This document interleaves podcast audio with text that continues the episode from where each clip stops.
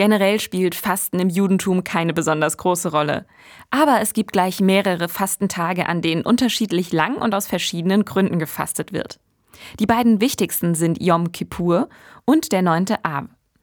Was Juden an Yom Kippur machen, das hat mir Michael Kashi von der jüdischen Gemeinde erklärt. Yom Kippur, das ist gleich nach dem Neujahrfeier bei uns, der Versöhnungstag, um zu zeigen, dass wir uns bereuen für alle schlechte Sachen, die wir im letzten Jahr gemacht haben. Dann fasten wir. Dann darf man überhaupt nichts essen, nicht trinken, überhaupt keine Arbeit machen, gar nichts. Wir widmen den Tag nur für Gebet und Reue. Am 9. Av hingegen wird aus Trauer gefastet und an die Zerstörung des Tempels erinnert.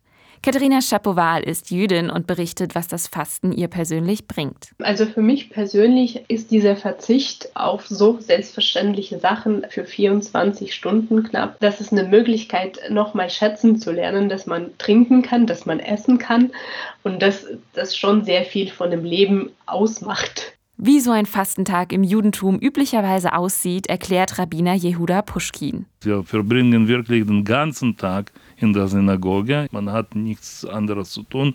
Die Arbeit ist verboten, Essen und Trinken ist verboten. Die Gebete sind sehr lang. Am Ende soll alles Fasten dazu führen, Dinge im Leben besser zu machen, sagt Katharina Schapoval. Also wir leben in der Welt der Taten und einfach so zu reflektieren, einfach um sich Gedanken zu machen, das reicht nicht. Man muss Schlüsse daraus ziehen und diese in die Tat umsetzen.